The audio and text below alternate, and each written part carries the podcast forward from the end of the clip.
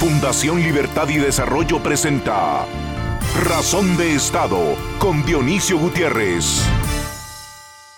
Razón de Estado presenta hoy un programa especial para todo el continente americano sobre los procesos electorales, la salud de la democracia y el caso guatemalteco. Del río Bravo a la Tierra del Fuego, América Latina sufre un peligroso deterioro político un debilitamiento institucional alarmante y una degradación democrática preocupante. La buena noticia es que, excepto en tres países, todavía tenemos elecciones razonablemente libres, aunque hay mucho espacio para mejorar, especialmente en la oferta de candidatos. En su último informe, Latino Barómetro revela que solo el 48% de los habitantes de la región cree en la democracia, y el 55% desaprueba la gestión de sus respectivos gobiernos, a pesar de que desde 2018, más del 80% de las elecciones nacionales resultan en una victoria para la oposición.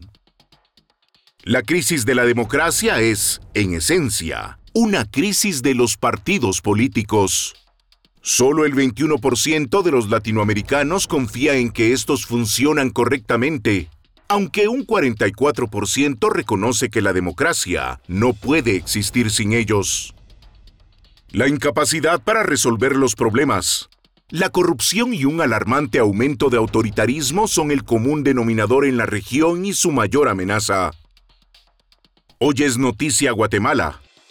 Con 18 millones de habitantes que viven con índices sociales que están entre los más bajos del continente, atraviesa un turbulento proceso electoral y su democracia está en peligro.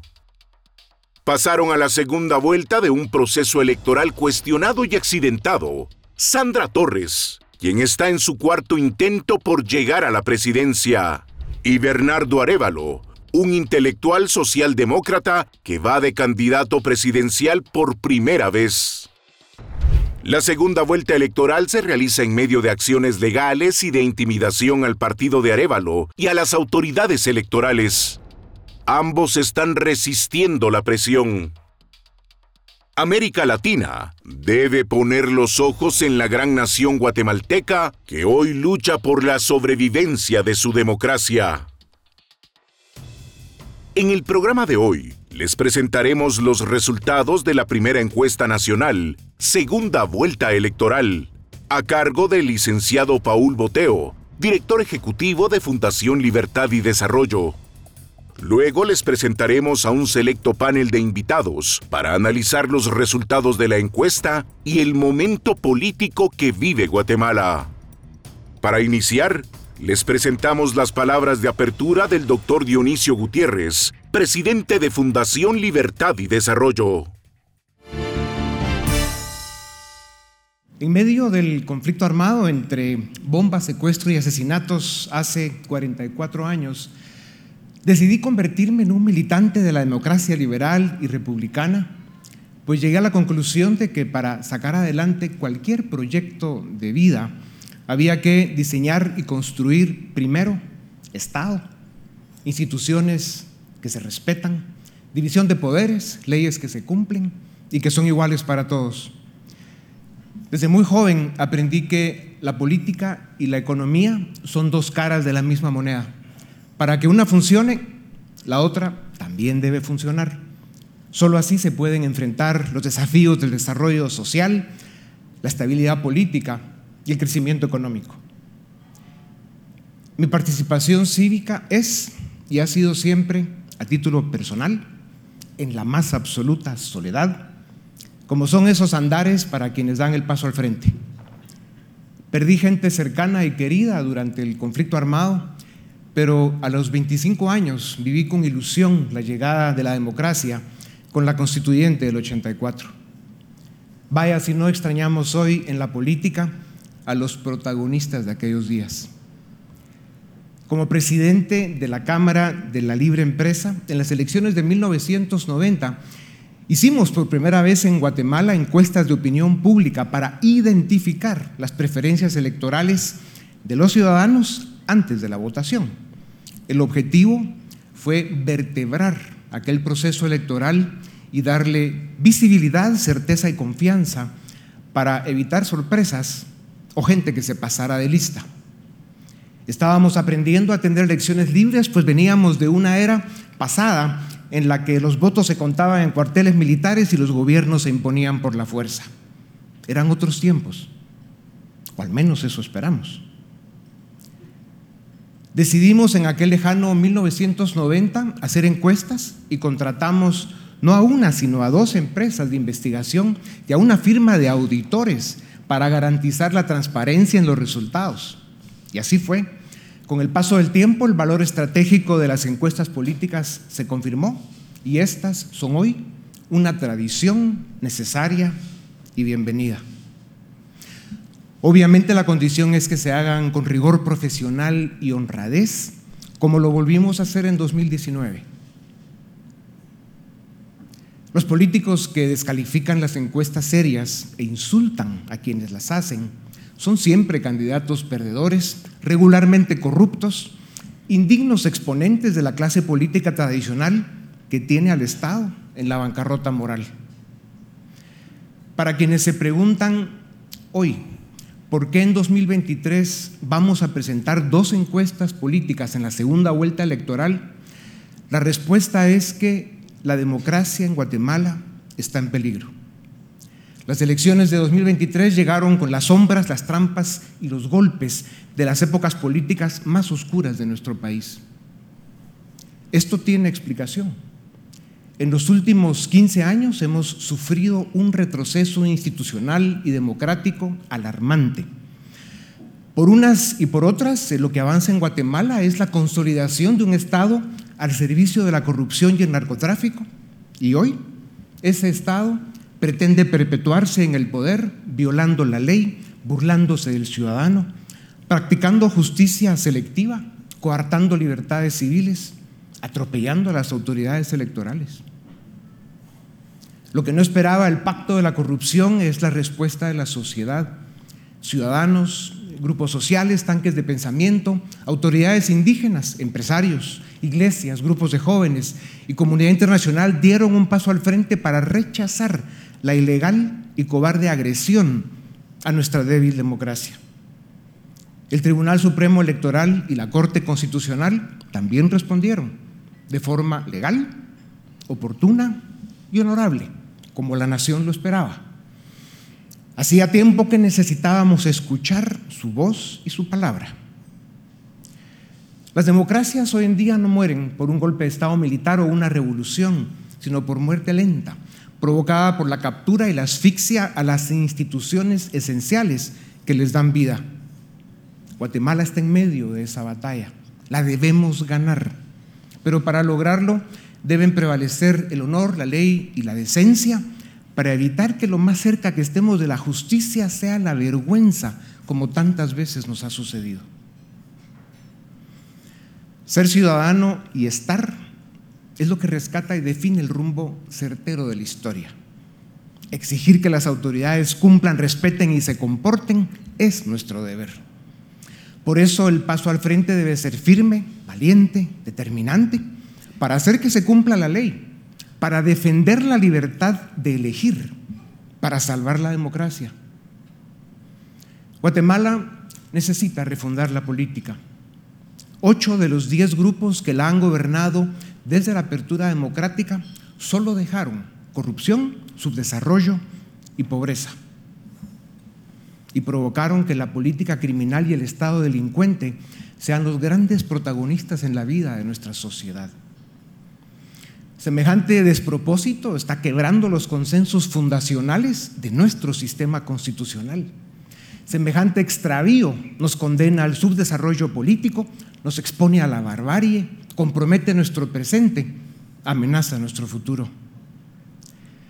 Si la historia nos enseña que el camino al desarrollo y a la prosperidad de las naciones es la democracia liberal y republicana, la que respeta la ley, la división de poderes, la propiedad privada, el mercado y los valores que dignifican al ser humano, ya no podemos, ya no debemos esperar más.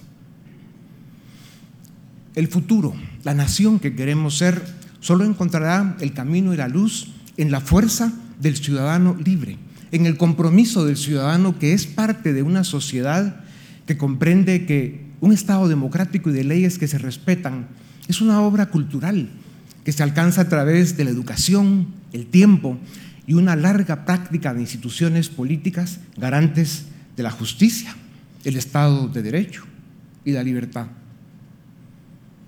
Este es el gran desafío de nuestro tiempo. Esta es la enorme responsabilidad histórica por la que los ciudadanos de hoy tendremos que rendir cuentas. Para quienes llevamos 44 años o más enfrentando esta batalla, este duelo es ya un proyecto de vida. Mi nombre es Dionisio Gutiérrez y soy el presidente de Fundación Libertad y Desarrollo.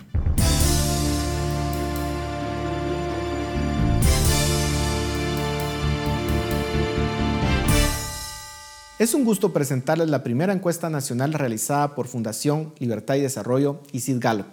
No es la primera encuesta que realizamos. En el 2019 realizamos cuatro encuestas, dos en la primera vuelta electoral y dos en la segunda vuelta electoral. La muestra que utilizamos en aquel entonces es muy similar a la que estamos utilizando, la que les vamos a presentar el día de hoy. Y el nivel de confianza y el margen de error también son iguales. En aquella ocasión las proyecciones que hizo la encuesta fueron muy similares a los resultados que se dieron el día de las elecciones en la primera vuelta electoral. Y en la segunda vuelta electoral, los resultados también estuvieron muy cercanos y más o menos dentro del margen de error. Y por supuesto, aquella encuesta fue capaz de anticipar quién iba a ganar la contienda electoral en esa segunda vuelta electoral. En esta ocasión, esta encuesta se realizó entre el 18 y el 27 de julio. Utiliza una muestra de 1.242 entrevistados con un margen de error de más o menos 2.8% y un nivel de confianza del 95%. Es importante decir que esta encuesta se realizó cara a cara y se visitaron lugares bastante recónditos del país para garantizar que fue un ejercicio profesional y exacto. Se entrevistaron a guatemaltecos empadronados mayores de 18 años. La composición de la muestra, como ustedes lo pueden apreciar, quiso emular el padrón electoral tal y como está compuesto y publicado por el Tribunal Supremo Electoral. En la primera parte de la encuesta quisimos examinar cuál era el sentimiento de los guatemaltecos respecto a la situación del país. Y como ustedes pueden apreciar, el 76% de los encuestados manifestó que el país va por el rumbo equivocado. Y si consideramos solamente la región metropolitana, es decir, el departamento de Guatemala, esa cifra sube a un 80%. Luego le preguntamos a los encuestados cuál creían que era el principal problema del país.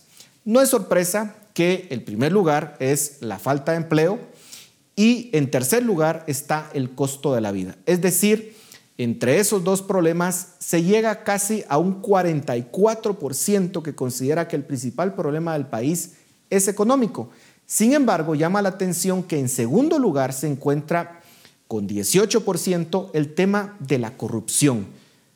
Estas personas consideran que el principal problema del país es la corrupción. Algo muy importante de notar es que Conforme aumenta el nivel educativo de los encuestados, aumenta también el porcentaje de aquellos que consideran que la corrupción es el principal problema. Y otro dato importante es que los jóvenes entre 18 y 25 años son quienes manifiestan que la corrupción es el principal problema en una mayor proporción comparado con aquellos mayores de 51 años. Luego preguntamos cuál era el principal problema para el hogar y las personas podían escoger más de una opción. Por eso ustedes notarán que las gráficas no suman 100%, pero lo que nos revela es que básicamente el principal problema de los hogares guatemaltecos es económico, desde no poder cubrir las necesidades básicas hasta el tema del desempleo, pasando por el costo alto de la energía eléctrica y otros problemas que están relacionados con el tema económico. Luego consultamos a los encuestados cuál era su opinión o su evaluación sobre la gestión presidencial. Y ahí el 34% consideró que la gestión presidencial es mala y un 28% consideró que era muy mala. En conjunto suman 62%. Sin embargo, si nos vamos a un desglose por nivel educativo, resulta relevante que aquellas personas que cuentan con un nivel educativo universitario, ese rechazo a la gestión presidencial, sumando aquellos que consideran la gestión presidencial mala y muy mala, llega incluso al 81%. Luego quisimos evaluar la percepción de honestidad del gobierno con una pregunta que tenía tres opciones, honrado, corrupto o no sabe, no responde. Resulta que el 70% de los encuestados considera que el gobierno es corrupto. Y con aquellas personas que tienen un título universitario, esa cifra se incrementa a un 83%. También consideramos importante preguntar a los encuestados si consideraban que la democracia de Guatemala estaba en peligro. Y un 73% indicó que sí está en peligro la democracia de Guatemala. Y de nuevo, con aquellas personas con un mayor nivel educativo, esa cifra se incrementa a un 84%. En este contexto político consideramos importante consultarle a los encuestados cuál era su nivel de conocimiento sobre los procesos legales que se han iniciado en contra del partido político Semilla. Resulta que el 69% de los encuestados estaba enterado de ese proceso legal. Y luego preguntamos si el Ministerio Público estaba actuando de forma correcta al investigar a ese partido político. El 46% indicó que estaba en desacuerdo y un 41% indicó que sí estaba de acuerdo. Pero cuando preguntamos si estaban de acuerdo con que se cancelara el partido político, un 67% indicó estar en total desacuerdo. Y por supuesto, una de las preguntas clave era tratar de indagar cuál era la percepción de los encuestados sobre las intenciones de ese proceso legal en contra de Semilla. El 39% indicó que están iniciando estas acciones en contra de Semilla porque ellos no son corruptos y básicamente les tienen miedo. Un 20% indicó que la intención es hacer ganar a Sandra Torres y un 4% indicó que la intención era favorecer de alguna forma al candidato Manuel Conde. Lo interesante es que un 14% sí considera que el proceso en contra de Semilla es legítimo y creen que ese partido debería de ser cancelado. Luego preguntamos la disposición de manifestarse públicamente ante un escenario catastrófico para el país que sería si se anula la segunda vuelta electoral. Y ahí resulta muy interesante que el 56% de los encuestados indicó que estarían dispuestos a manifestar públicamente su rechazo ante un escenario como este. Pero también resulta muy interesante que preguntamos o indagamos cómo habían respondido las personas de acuerdo a su intención de voto. Y resulta que un 60% de las personas que indicaron que votarían por la candidata Sandra Torres estarían dispuestas a manifestar por una cancelación de la segunda vuelta electoral. Un 68% de aquellos que dijeron que votarían por Bernardo Arevalo también dijeron que estarían dispuestos a manifestar, pero lo más importante es que aquellos que indicaron que votarían nulo, el 70% de ellos también estaría dispuesto a manifestar si se cancelara la segunda vuelta electoral.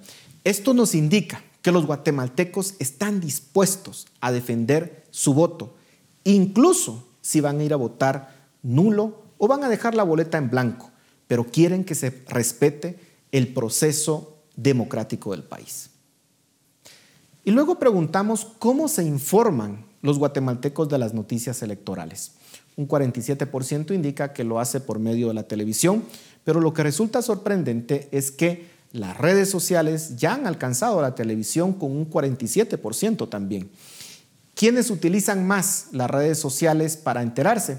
Aquellas personas que tienen un nivel educativo superior y los jóvenes entre 18 y 25 años que el 66% de ellos indica que su principal fuente de información para enterarse de noticias electorales son las redes sociales.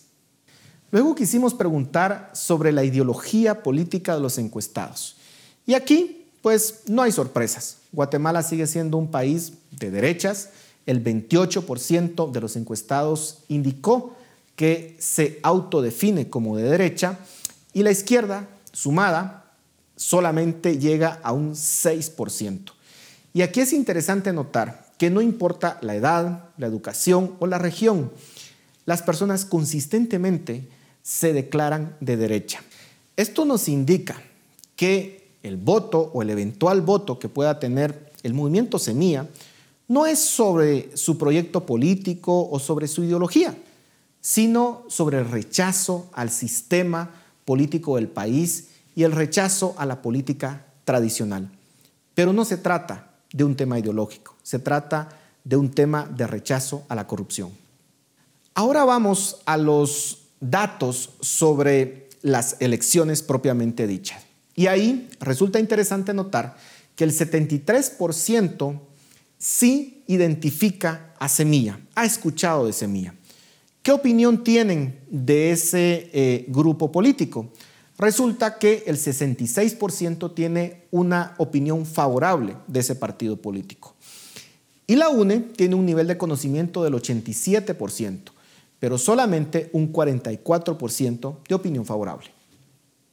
En cuanto a los candidatos, resulta interesante que la candidata Sandra Torres tiene un nivel de conocimiento del 83%, pero solamente un 44% de opinión favorable. Y en el caso del candidato Bernardo Arevalo, tiene un 74% de conocimiento, la verdad es que bastante alto considerando que pues ha tenido una participación política relativamente nueva y lo que resulta más relevante es que un 77% de quienes lo conocen tienen una opinión favorable sobre él.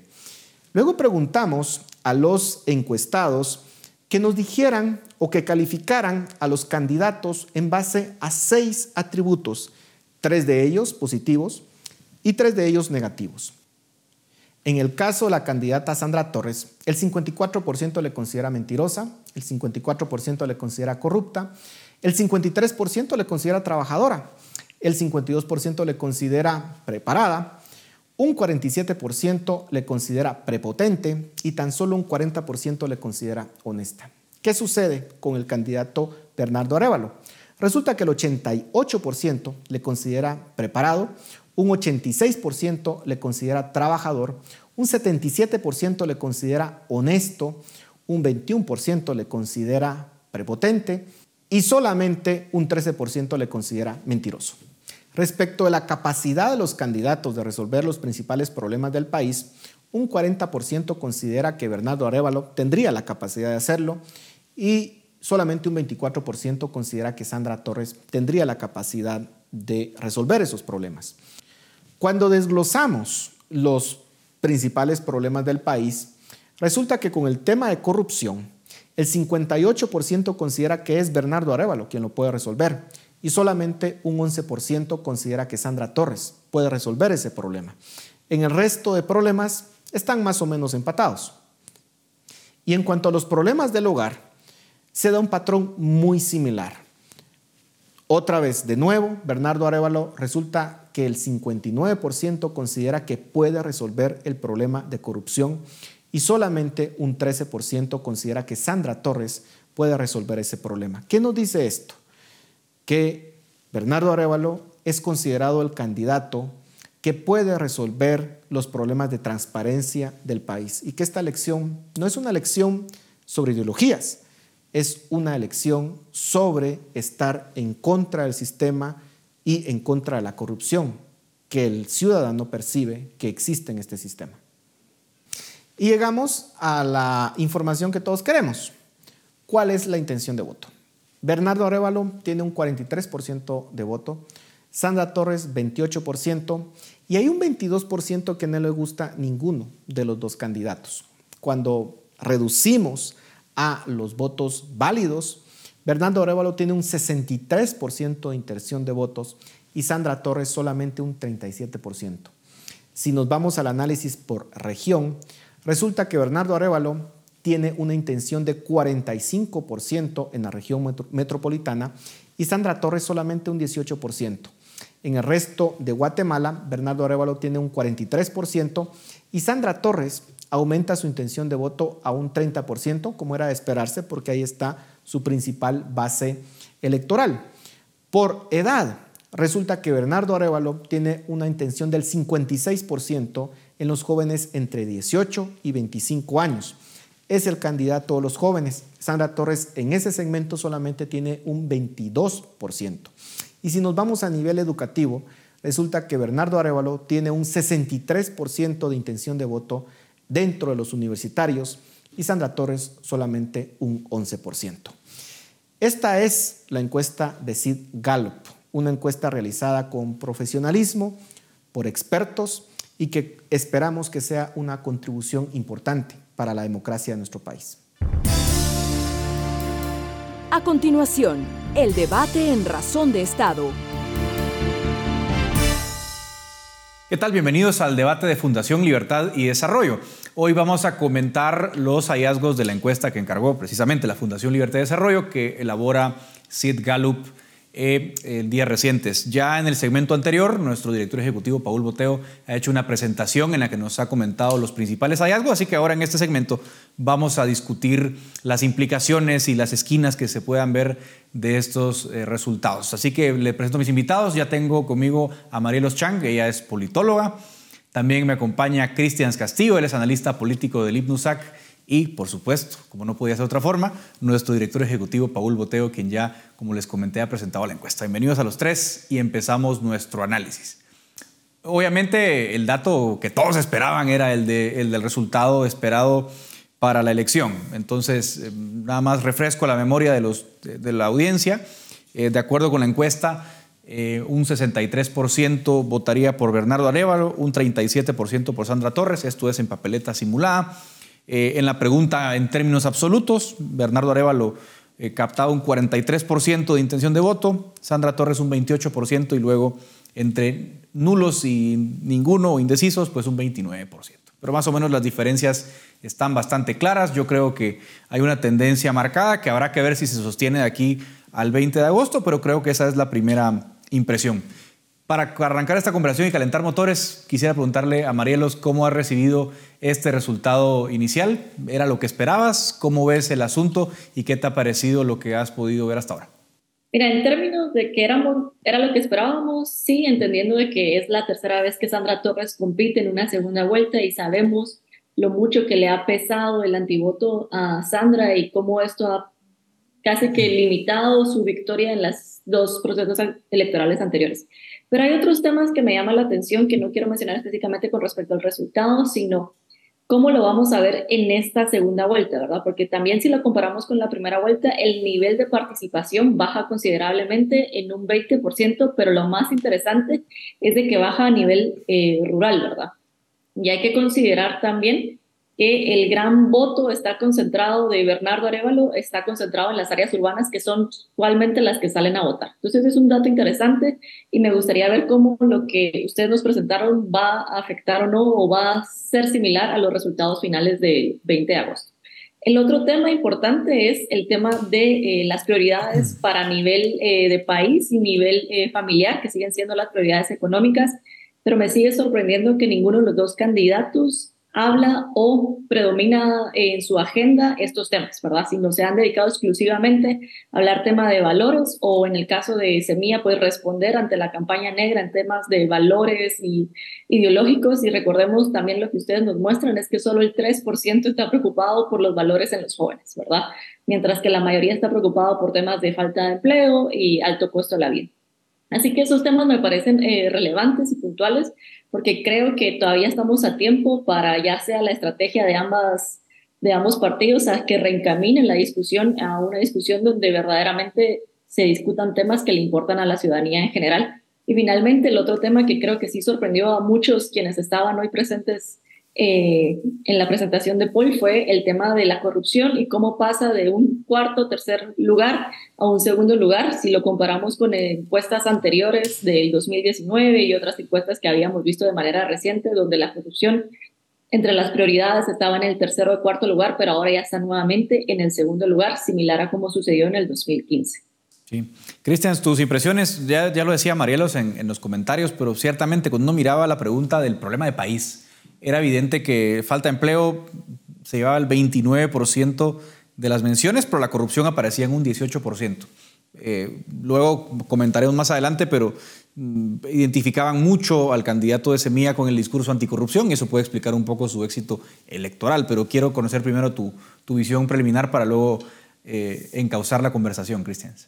Bueno, buenas noches y en primer lugar el agradecimiento por la invitación. Yo quisiera además plantear un agradecimiento público al esfuerzo que hace la Fundación a poder invertir en una herramienta de esta naturaleza. Eh, la sociedad guatemalteca desafortunadamente en la primera vuelta de elecciones generales no contó con una buena cantidad de entrevistas o de estudios de opinión que pudieran reflejar de manera objetiva lo que sucedió. Básicamente contamos con una que fue publicada en un medio de comunicación masivo, pero de resto tuvimos una, una guerra de desinformación a través de, eh, de, de, encuestas que eran financiadas, no sabemos con mucha claridad de dónde, pero que buscaban más bien confundir eh, a la opinión pública y obviamente eso generó una baja credibilidad en instrumentos como estos que son sumamente importantes para la toma de decisiones, pero sobre todo que reflejan objetivamente la intención de voto de cara a unas elecciones generales. Así que me parece una contribución muy importante por parte de la Fundación el haber hecho una inversión de esta naturaleza. Hay que también estar conscientes que son inversiones eh, realmente importantes pero que ofrecen una cantidad de información eh, que es valiosa para la, sociedad. Eh, dicho esto, es, es eh, muy curioso una serie de elementos que hay que poner en discusión. Lo primero es que cuando se hace una entrevista seria, hay más de una variable que nos puede explicar el comportamiento de lo que está sucediendo respecto de lo que nos interesa, que en este caso es la intención de voto final para llegar a la intención de voto hay otras, otras variables que fueron medidas y que obviamente explican el comportamiento y el estado de ánimo, pero sobre todo las percepciones que está teniendo la población guatemalteca respecto a la segunda vuelta de elecciones generales. A mí me sorprende la gran cantidad de gente que independientemente de cómo va a votar, le interesa que se respeten las elecciones, que se respete la segunda vuelta eh, y que se respete la voluntad popular emitida en esa segunda vuelta. Podemos entrar en la discusión fina de que cuánto porcentaje representa qué cosa, pero eh, en definitiva los cargos se adjudican eh, por los votos válidamente emitidos y que es la gente que al final sale a las urnas a demostrar y a ratificar su compromiso con la democracia y su compromiso con la institucionalidad del país. Este dato es sumamente importante porque independientemente de por quién va a votar uno u otra persona que respondía, eh, la mayor cantidad estaría dispuesta a defender esos resultados si en algún momento se pusieran en discusión y obviamente habrán otros temas que vamos a ir discutiendo a lo largo de la entrevista, pero que vale la pena poner eh, eh, la provocación desde este momento. La, lo que ha sucedido en los últimos días después de las votaciones eh, en contra del partido Semilla le jugó a favor a Bernardo Arevalo. Hay un mayor conocimiento, hay un mayor conocimiento de, de lo que está sucediendo en contra de su partido y esto obviamente juega a favor de eh, la posición y del resultado final que estamos discutiendo. Yo, yo, yo comencé, Paul, directamente con el resultado, porque sé que es lo que la audiencia está esperando y todo el mundo está con esa ansiedad. A ti ya te hemos eh, explotado hoy bastante con la presentación, con el segmento pasado que, que, has hablado, pero quiero, quiero que comentes, porque no todos han visto probablemente todo el segmento, la importancia de lo que comentaba Cristian, ¿no? De, de, esas encuestas que de alguna forma dan una foto. El resultado es una, de la parte, una parte de la encuesta, Paul, pero creo que hay muchísimos, eh, digamos, insumos que son importantes acá y válido mencionar, como tú lo mencionaste en tu presentación, pero me gustaría reiterarlo, que fue un esfuerzo que también se hizo en 2019 con un resultado bastante acertado en términos del dato que se había previsto en 2019 y el resultado final, pero por favor cuéntanos tú mismo. Bueno, yo creo que sí es importante eh, hablar sobre el hecho de que en el 2019 hicimos cuatro encuestas, eh, dos en primera vuelta electoral, dos en segunda vuelta electoral, que en la primera vuelta de, electoral del 2019 eh, los resultados fueron bastante exactos a lo que se dio el día de las elecciones. Eh, publicamos esa encuesta cuatro días antes de que fuera esa primera vuelta electoral y en la segunda vuelta electoral los resultados estuvieron muy cercanos al margen de error eh, y creo que eh, fue también eh, bastante exitosa en predecir quién iba a ganar esa segunda vuelta electoral.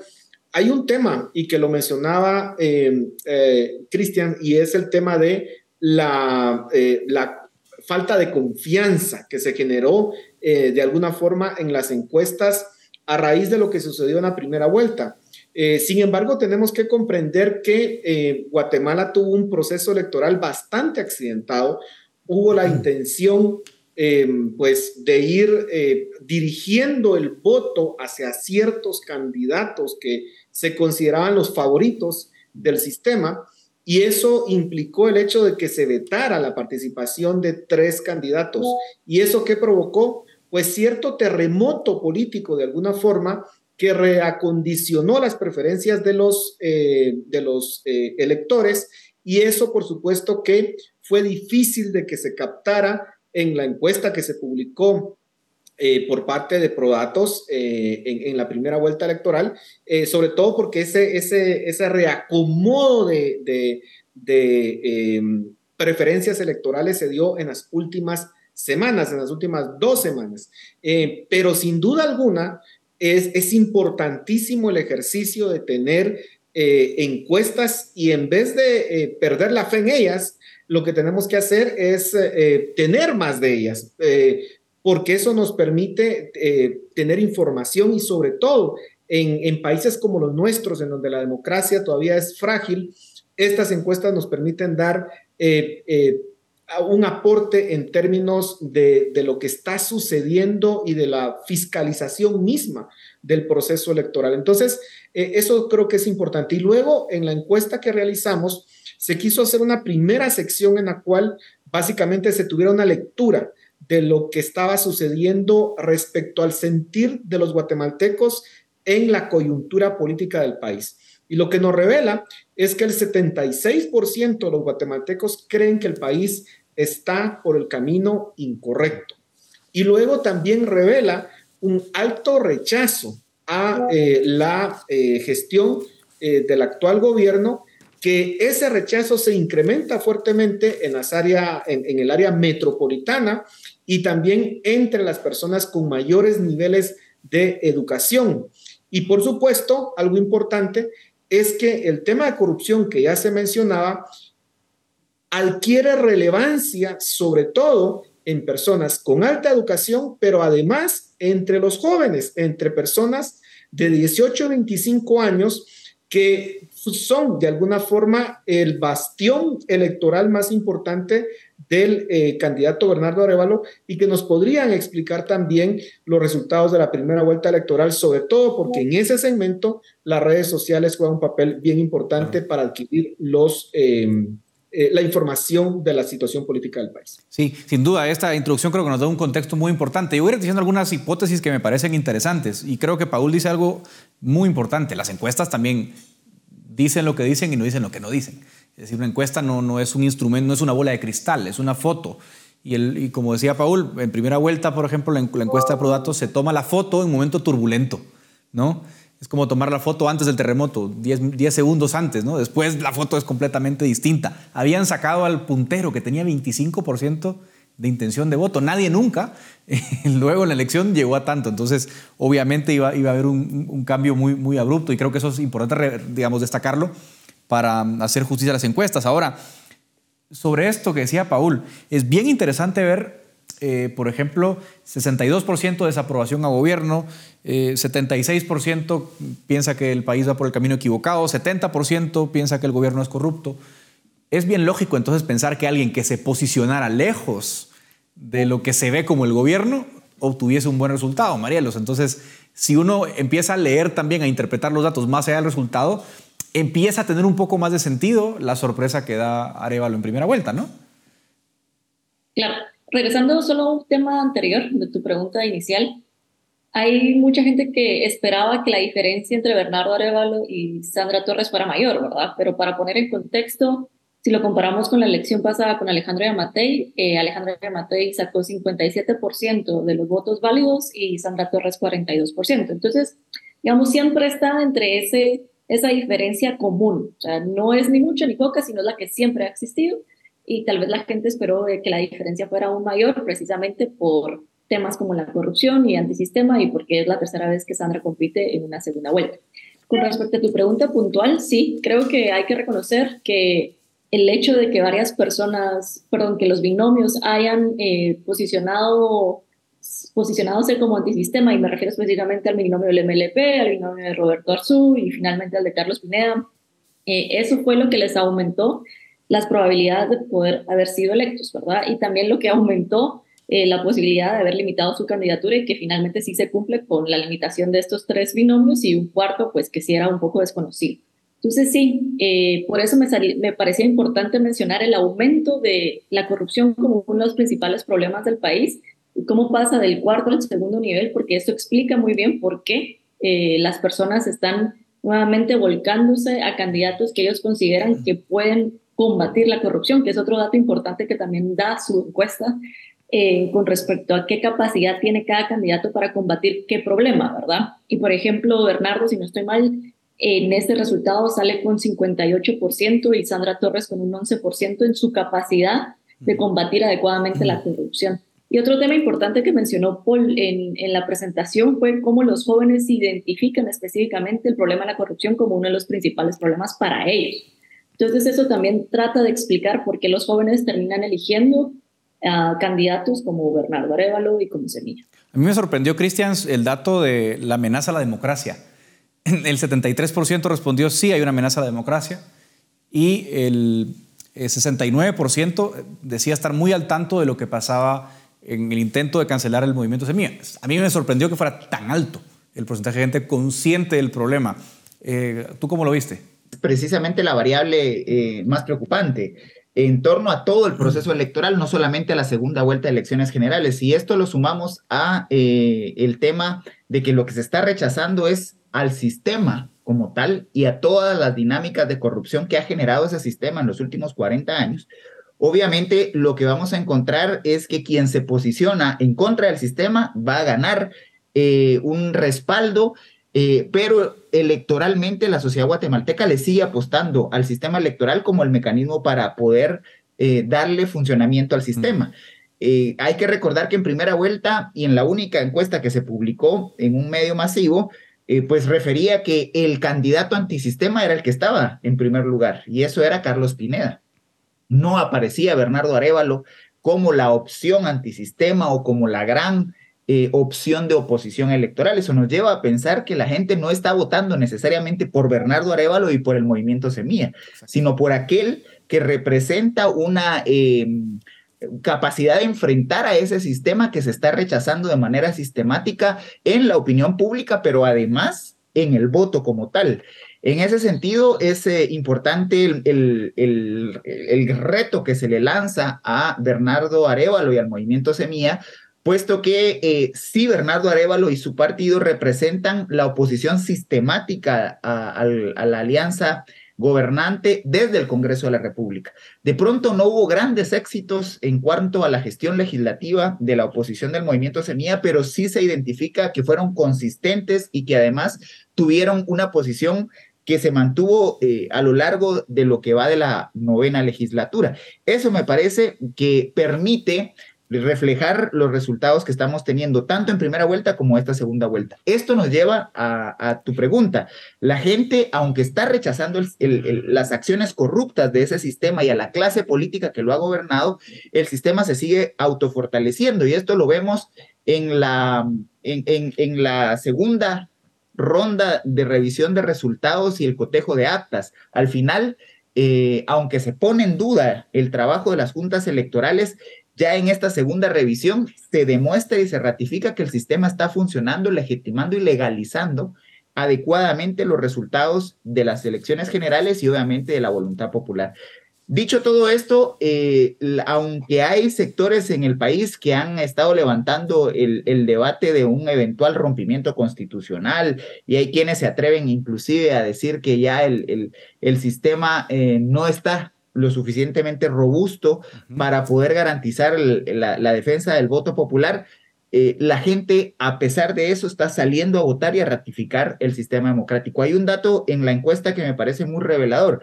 Cuando se pregunta, por ejemplo, por quién va a votar, pues eh, se eligen una de las dos opciones. Sin embargo, hay gente que va a ir a votar y no ve en ninguna de las dos opciones como la su favorita.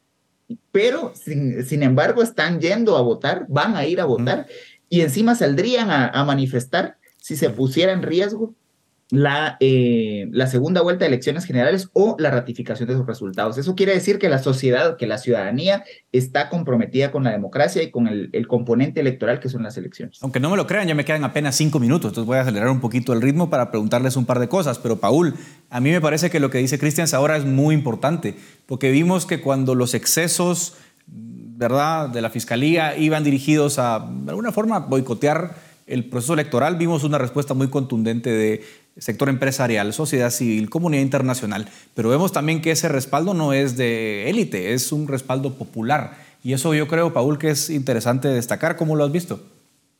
No, yo creo que esto es algo sumamente valioso y, y diría yo esperanzador para el país, porque en medio de todas las crisis institucionales que hemos tenido y del deterioro de ciertas instituciones, lo cierto es que hay una institución que pareciera para los guatemaltecas, guatemaltecos sagrada y es el hecho de las elecciones. Y como ya mencionaron ustedes, el apoyo al proceso electoral de la primera vuelta fue masivo, fue unificado eh, de todos los sectores de la sociedad civil, derecha, izquierda. El consenso es eh, las elecciones se respetan. Y luego lo interesante es que, como, como ya lo mencionaba Cristian, el, el, tema es que incluso aquellas personas que van a ir a votar nulo quieren que se respete su derecho a ese, a ese voto. Y eso tal vez nos da esperanza porque son 40 años casi de, eh, de procesos electorales en los cuales hemos tenido transiciones pacíficas en el poder y hay que decirlo, desde los años, eh, desde básicamente los años 40, eh, hace 80 años, hemos tenido en Guatemala, con todas sus disfuncionalidades, eh, la, alternabilidad en el poder, incluso en los momentos más oscuros del país, en los años 60 y 70, cuando nuestra democracia pues no existía básicamente, sino que eh, tenía regímenes que obviamente no eran democráticos, pero incluso ahí había una eh, eh, alternabilidad en el poder. Y creo que los guatemaltecos hemos de alguna forma ah, interiorizado que se necesitan elecciones y que se necesita la alternancia en el poder como un eje fundamental para la convivencia pacífica. A ver, me quedan 30 segundos para cada uno y les quiero hacer una pregunta final a los tres. ¿Creen ustedes que hay algún factor que debamos prestar atención que pueda cambiar la situación de aquí al 20 de agosto? Comienzo contigo, Marielos. Sí, hay un factor ahí pequeñito que se muestra con respecto al 14% de personas opina que Semilla no debería competir porque es un partido que se hizo de manera ilegal. Y me parece interesante este dato porque esto es lo que se ha tratado de desarrollar con respecto a la campaña negra y que vamos a ver en las próximas semanas y que sí podría afectar los resultados de intención de voto. Y me parece curioso además porque esto no sucedió, por ejemplo, cuando arrestaron a Mario Estrada en el 2019 y esa alusión directa a la UCN. La UCN fue victoriosa en esa elección, ¿verdad? Recordemos que fue el partido que obtuvo en tercer lugar el mayor número de alcaldías y se convirtió en la tercera fuerza del Congreso. Entonces, ese, ese dato me parece curioso y que creo que es al que prestarle atención para saber qué nos espera en la segunda encuesta que van a presentar el 16. Exactamente, coincido contigo, Cristian. ¿Algún, ¿Alguna otra cosa que te parezca relevante que debamos prestar atención de acá al 20? Bueno, que ese elemento que ha planteado la licenciada Chan eh, se contradice con, con las respuestas mismas que se dan en la encuesta. Eh, esto cuando vemos, por ejemplo, que se pregunta de acuerdo con que se elimina el partido del movimiento Semilla y el 67% dice un contundente no.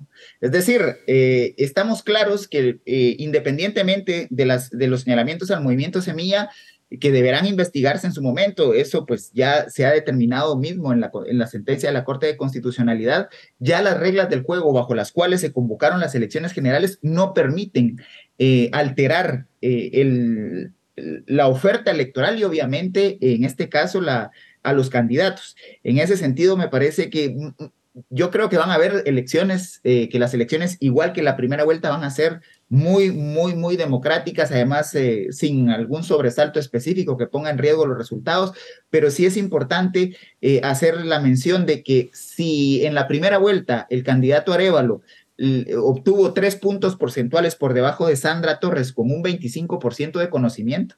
Ahora que siete de cada diez guatemaltecos está enterado de la persecución al partido y del conocimiento al candidato, obviamente el, el, nivel de apoyo seguirá creciendo y eso pues se medirá el día de las votaciones. Paul, el ojo experto, ¿dónde, va, dónde tiene que ir en estos días? Bueno, yo diría que eh, hemos tenido un proceso turbulento eh, y eso por supuesto que le añade cierto grado de incertidumbre a este proceso electoral en términos de preferencias de los electores. Sin embargo, eh, todos los intentos que se han hecho en este momento por, digamos, desprestigiar al partido Semilla y al candidato Fernando Arevalo parece que no han sido exitosos. Sin embargo, creo que van a seguir y sobre todo la candidata Sandra Torres pues hace esas alianzas con ciertos sectores conservadores del país, incluso ha anunciado eh, cierto tipo de alianzas con alcaldes y vamos a ver qué tanto eh, rédito le va a dar ese tipo de alianzas. Pero sin duda alguna estamos en un proceso en donde tampoco podemos descartar escenarios, incluso cuando ya estamos a solamente dos semanas de la elección, aunque yo espero, como decía Cristian, que estas elecciones sean eh, como las de la primera vuelta electoral sin ningún tipo de alteración.